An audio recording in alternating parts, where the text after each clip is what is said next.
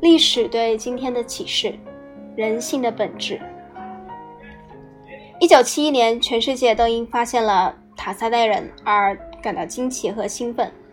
塔萨代人是一个在菲律宾棉南老岛上一直过着完全与世隔绝的生活的食物采集者部落，共有二十七人。在至少六个世纪的时间里，塔萨代人的先祖过着完全、完全几乎相同的生活。这个小群体的最为明显和重要的特征是，他们完全没有侵略性，他们根本就没有武器、敌对、愤怒或者战争这样的词语。自从与外人有了接触后，他们急不可耐地采用了菠萝刀，即菲律宾人用的这样一种长刀。这种刀优于他们采集食物、砍击树木和劈开树丛用的石质工具，但是他们拒绝使用矛和弓箭，因为他们不能运用这些武器来采集食物。他们仔细而平等在群体所有成员中分配自己采集来的食物，比如说番薯、水果、浆果、鲜花、鱼类、螃蟹和青蛙。对塔萨代人这种生活状况的真实性，有人表示怀疑，有人提供辩护。不过，由于世界各地已发现具有类似社会特征的其他一些小群体，人类学家们承认塔萨代人作为史前人的一种共同类型，仍具有重要意义。塔塞代人之所以重要，因为他们是食物采集者，和农业革命前即占人类历史百分之八十的时间中的所有人类一样。如果这数万年中所有地方的人都像塔塞代人那样爱好和平，那我们就不能接受那种认为人类天生就具有侵略性的共同看法。不幸的是，就在世人知道塔塞代人的同时，人们又在鲍比亚新几内亚发现了另一有三十人的小群体，即芬图人。这个部落的人都是凶暴的武士，他们不断地用弓箭进行战斗。历史上，类似的矛盾现象也在美洲印第安人中间出现过。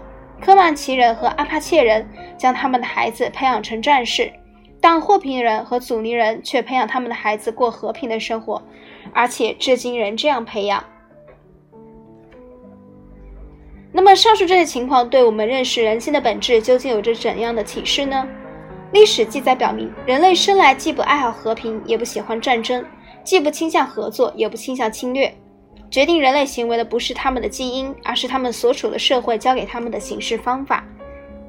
心理学家阿尔伯特·班杜拉就专门进行过这方面的研究。他得出结论说，人类是一种巨大的潜在性，会因社会影响而具有多种表现形式。侵略性不是人类与生俱来的或不可变更的特性。而是一种鼓励侵略的社会环境的产物。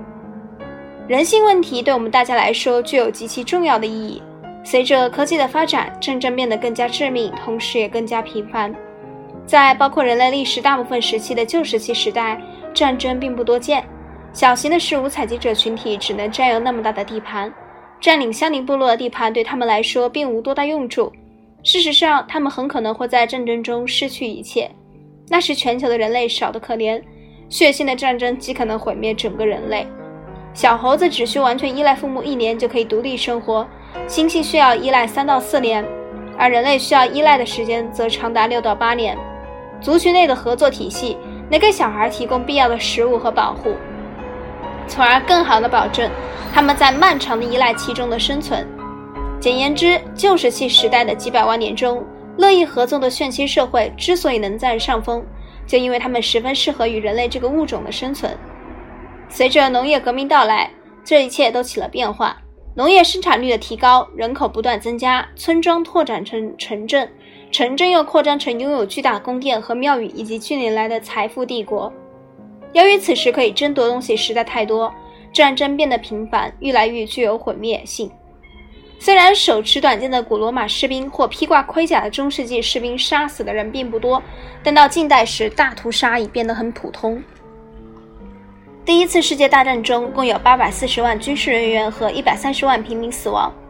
第二次世界大战中，死亡的军事人员和平民分别增加到一千六百九十万人和三千四百三十万人。